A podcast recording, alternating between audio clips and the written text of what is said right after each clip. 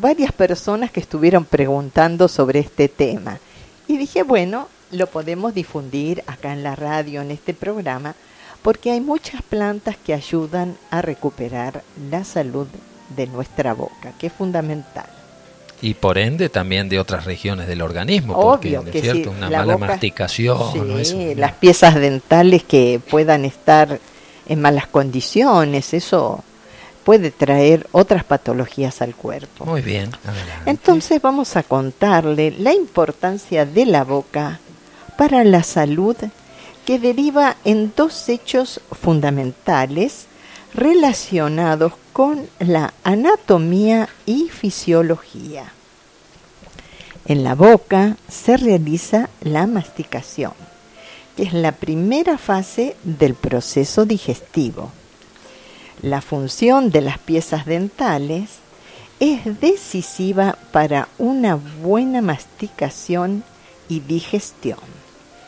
Y por otro lado, la cavidad bucal contiene una gran cantidad y variedad de gérmenes, hasta el punto de ser una de las partes del cuerpo que este, contienen más microbios.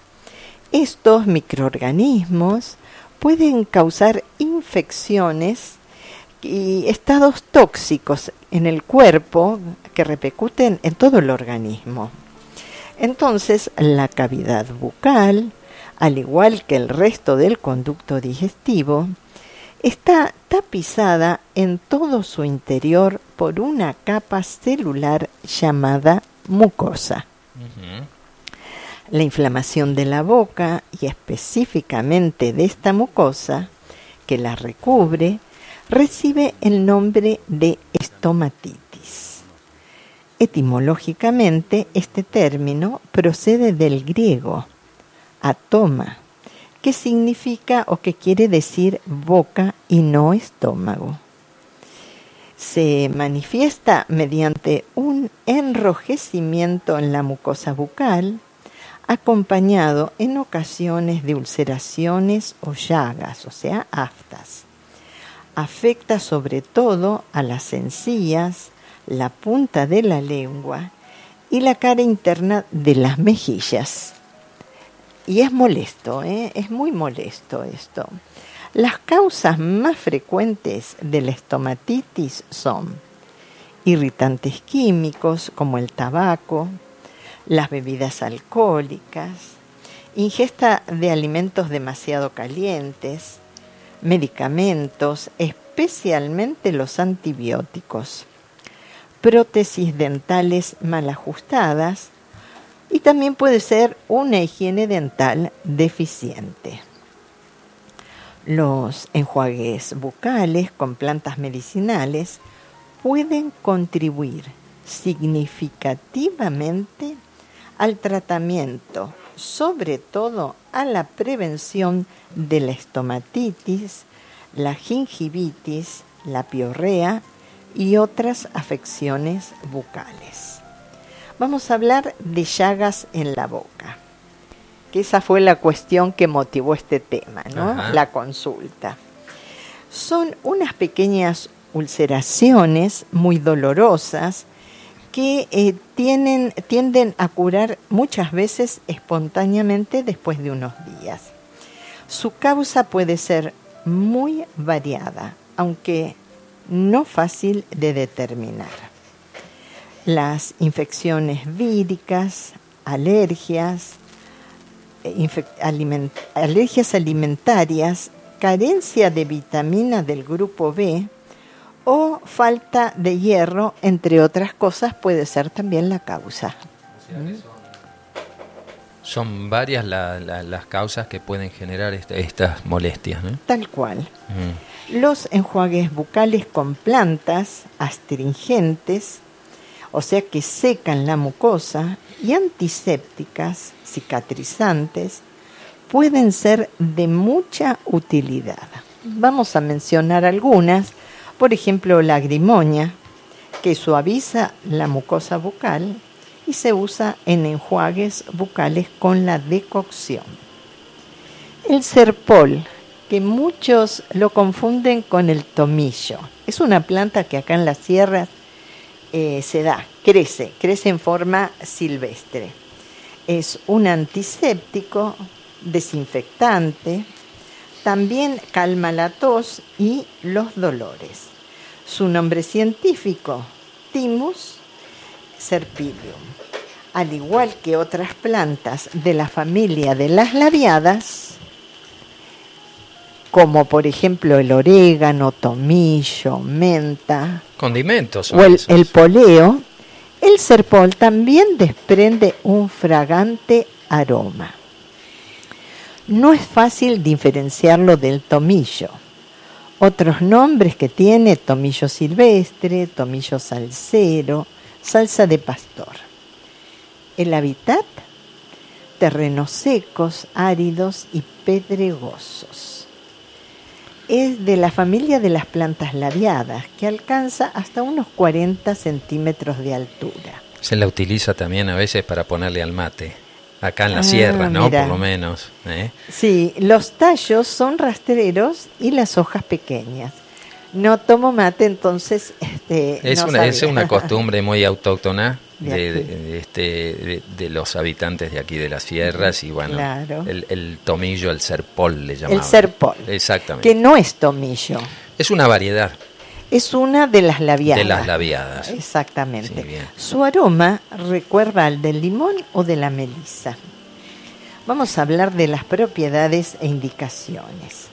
Las hojas y las flores contienen una esencia de composición variable según la subespecie, pero siempre posee simol, timol y carbacrol.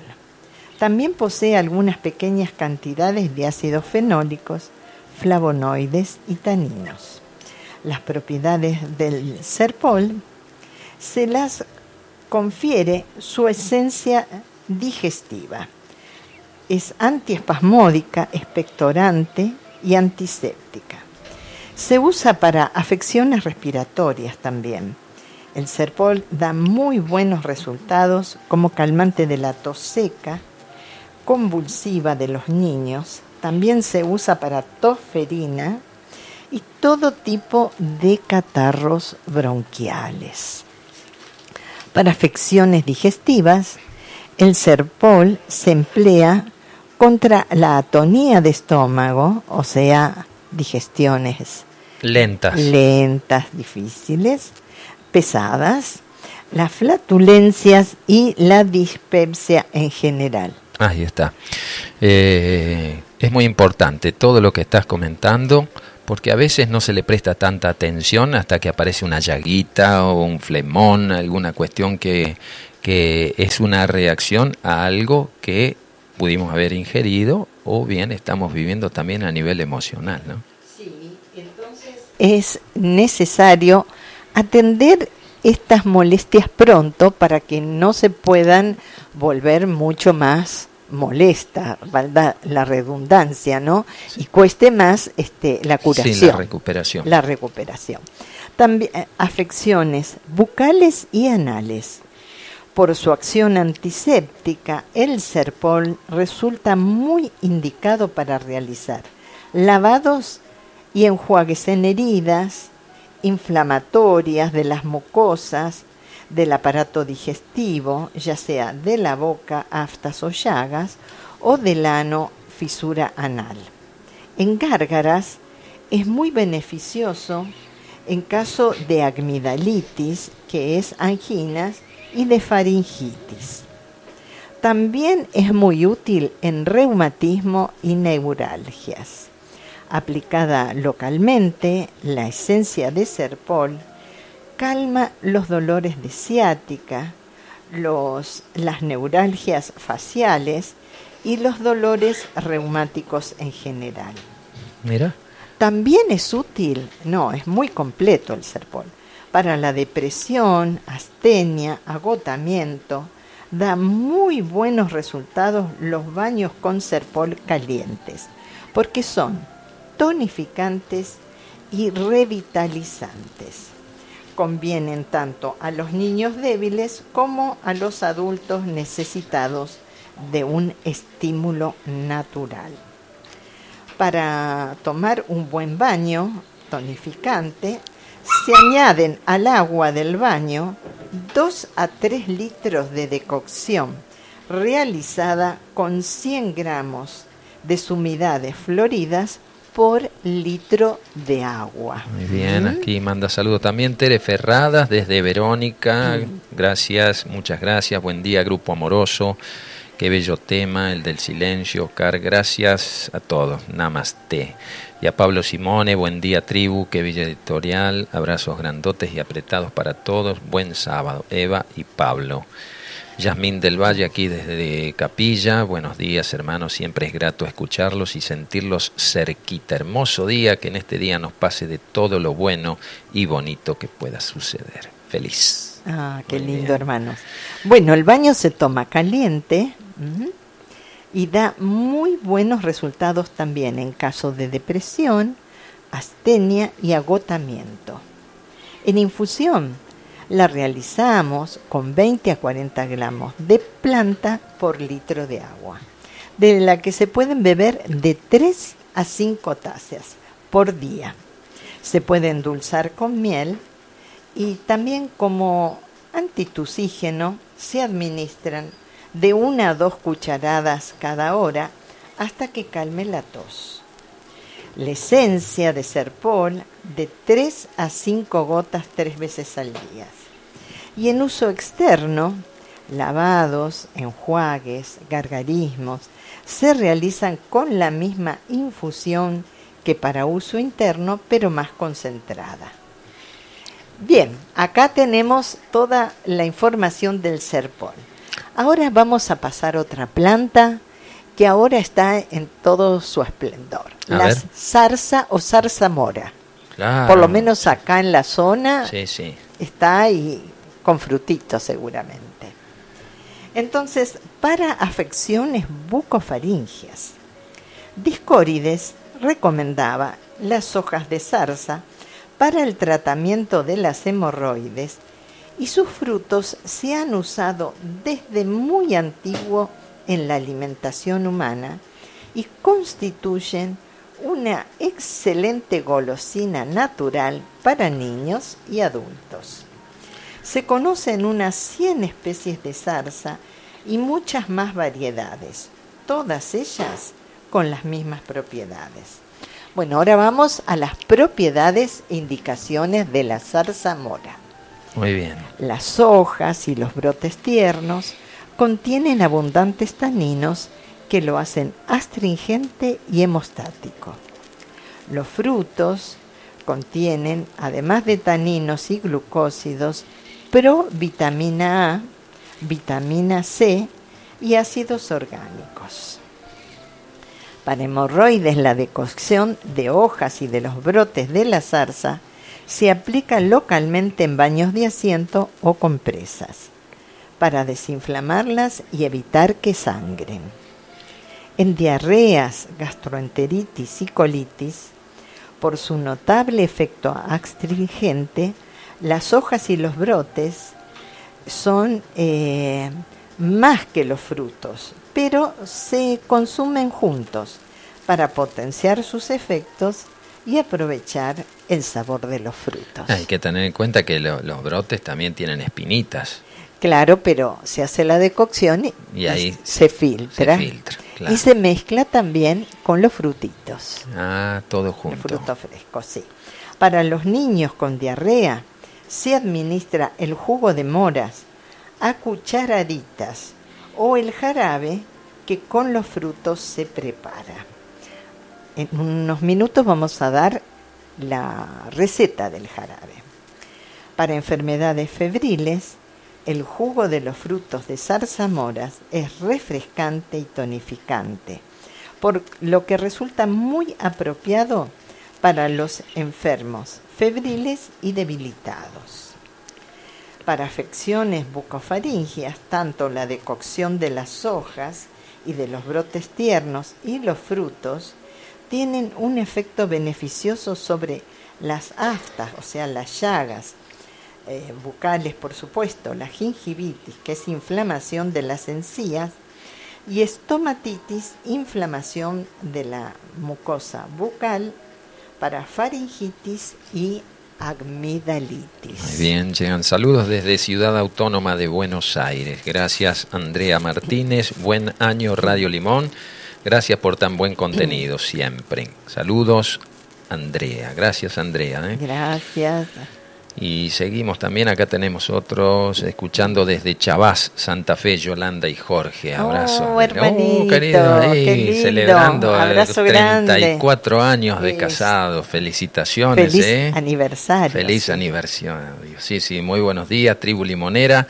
Esperando comenzar con ustedes otro año de amor, paz, luz a través de tanta sabiduría traída por ustedes e invitados. Esperanza renovada por todo lo alto. Abrazo desde el alma. María desde Cosquín. Un abrazo, María. Mari, buen viaje. Buen año, nos dicen por acá también desde Carué, Eduardo y Miguel, escuchando siempre palabras de vida. Gracias y abrazos como espantando pollos, dice. Ah, Término de tipo landricina, ¿no? Como espantando pollos, dice. Muy bien, un abrazo y le pone la cuota de humor. Adelante. Bueno, seguimos con la zarzamora que también es útil para heridas, úlceras de la piel, forúnculos.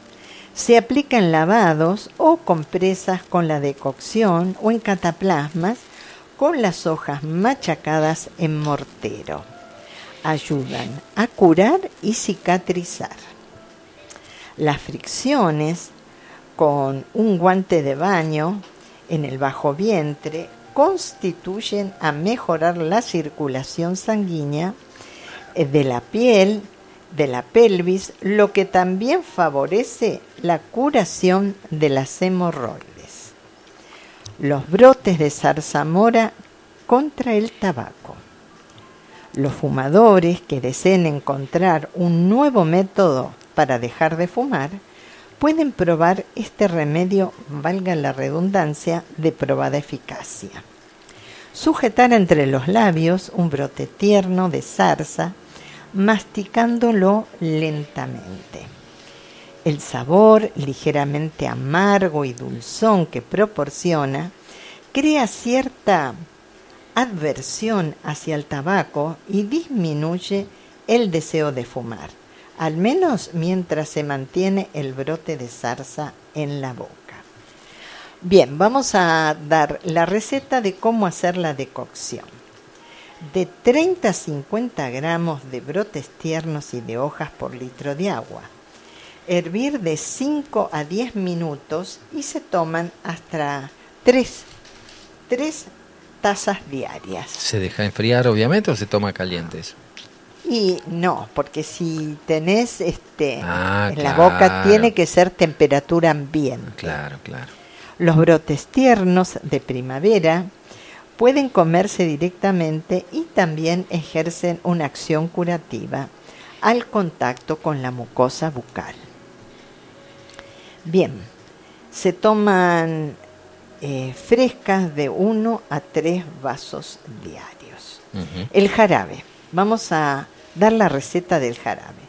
Se prepara añadiendo al jugo de fresas el doble de su peso en azúcar, si es posible, azúcar integral, calentándolo al fuego hasta que se disuelva por completo el azúcar. El jugo de mora o el jarabe se suelen mezclar con la decocción para potenciar su efecto y también para mejorar su sabor. En uso externo, la decocción más concentrada o sea, de 50 a 80 gramos por litro de agua, que para uso interno, o sea, mucho más concentrada en uso externo que interno. Y se aplica en compresas, baños de asiento, enjuagues y gargarismos. Las cataplasmas con hojas machacadas en un mortero se aplican sobre la piel afectada. Bien, pasamos a otra planta útil para las patologías bucales, que es la salvia. Es astringente y antiséptica. Se usa en enjuagues bucales con la decocción. por su acción astringente y antiséptica, se usa con muy buenos resultados en caso de gingivitis, o sea, inflamación de encías, amigdalitis y faringitis. En gárgaras eh, calma el picor de garganta y la tos del fumador. Muchas propiedades, ¿eh? Muchas propiedades. Zarzamora. Eh, el único inconveniente es que tiene pinchitos para recoger. O sea, por eso dice... Con guantes, guantes de cuero. Y usar los brotes tiernos porque esos no todavía no desarrollaron las espinitas. Correcto, claro. Pasamos a otra planta. ¿Cuál de ellas? Tomillo. El tomillo. Bien. Antiséptico poderoso para enjuagues bucales con la decocción. Entonces, tiene una grata fragancia el tomillo. ya llamaba la atención de los antiguos egipcios, que lo utilizaban en la preparación para los ungüentos para embalsamar. Hoy sabemos que su capacidad para impedir la putrefacción y la proliferación de bacterias se debe a su contenido de timol y de carbacrol, dos poderosos antisépticos. Los que hacen la pasta dental natural utilizan el, timol a través de, lo que aporta el tomillo, ¿verdad? La usamos, para preparar ah. el dentrífico natural. Bien, entonces curiosamente, hace 3.000 años, como muestra su poder antimicrobiano y todavía sigue siendo empleado por embalsamadores y taxidermistas. Ah, todavía. El tomillo es originario de los países mediterráneos. Prefiere los terrenos calcáreos o arcillosos, en regiones montañosas, soleadas y áridas. Se haya naturalizado en regiones templadas de América. Acá viene muy bien el tomillo. En afecciones bucales y faringias se usa en enjuagues bucales combate aftas, la piorrea, la estomatitis, o sea, la inflamación de la mucosa bucal. En gargarismos resulta muy efectivo para tratar faringitis y amigdalitis. Vamos a la esencia de tomillo, ingerida por vía oral. No hay que sobrepasar de 3 a 5 gotas, máximo 3 veces al día. La sobredosificación puede provocar irritación nerviosa o incoordinación, incoordinación motora. Estos fenómenos se presentan solo con el uso de esencia y en cantidades más elevadas, y muy raramente con la planta en estado natural. En uso interno, infusión de 20 a 30 gotas de sumidad, 20 a 30 gramos, perdón, de sumidades floridas por litro de agua. Se pueden tomar hasta 5 tazas diarias. Más concentrada de 50 a 60 gramos por litro de agua, tiene un efecto estimulante similar al del café o del té en uso externo, en enjuagues bucales y gargarismos, con una decocción de 100 gramos a 120 de sumidades floridas por litro de agua, que se deja hervir hasta que se reduzca a la mitad el agua. Vamos a tocar otro tema que es muy breve, que son grietas en los labios. Oh, sí. Las grietas en los labios suelen estar causadas por sequedad, por el frío y provocan dolor al abrir la boca o al moverla. Cuando aparecen en la comisura labial, se llama boqueras y suelen estar relacionadas con la falta de ciertos minerales, especialmente de hierro. El tratamiento local con compresas o cataplasmas de plantas emolientes, o sea, suavizantes y cicatrizantes, acelera la curación. Y en este caso tenemos la parietaria, que es antiinflamatoria y emoliente. La usamos en cataplasma con la planta fresca y machacada. Y otra planta para esta patología es el cacao, poderoso emoliente y cicatrizante. Aplicaciones de la manteca de cacao o de la grasa extraída de las semillas. Bueno, hasta aquí llegamos con este tema de las plantas para patologías vocales. Muy bien, muchísimas gracias, muy, muy ilustrativo todo lo que has traído hoy a la mesa de trabajo y seguramente nuestros oyentes habrán tomado nota para evitar a veces lo desde lo preventivo también se puede sí hablamos de lo preventivo. Muy bien y siempre teniendo esta alternativa de las plantas el reino vegetal como un reino tan aliado a la humanidad para, para la cura para el bienestar ¿no? totalmente. Más allá somos parte de la naturaleza Bien. Y el amor a las plantas. Bueno, no vamos a estar el próximo sábado, ¿no? No, porque estamos con taller. Ajá. Pero me despido con todo amor hasta dos, sábados, posteriores. ¿no? Para hacerlo en vivo va a ir un programa grabado de todas maneras. Muchísimas gracias. Así acaba de pasar. Bendiciones. La columna fitoterapéutica con Diana Pereira. Hacemos una pausita musical. Escuchamos El Cristo que yo quiero en la voz de Pablo Simone. Un regalito para el alma.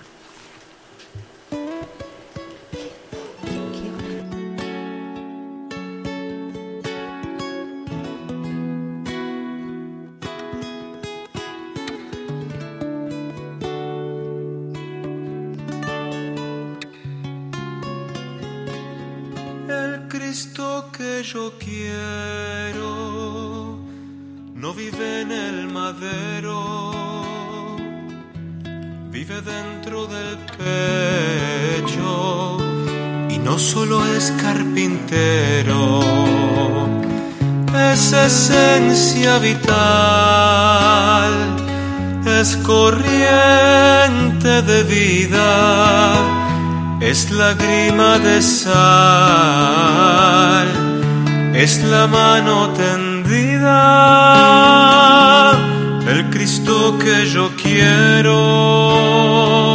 no es un Cristo iracundo, es un trozo de pan, es un grito en el mundo,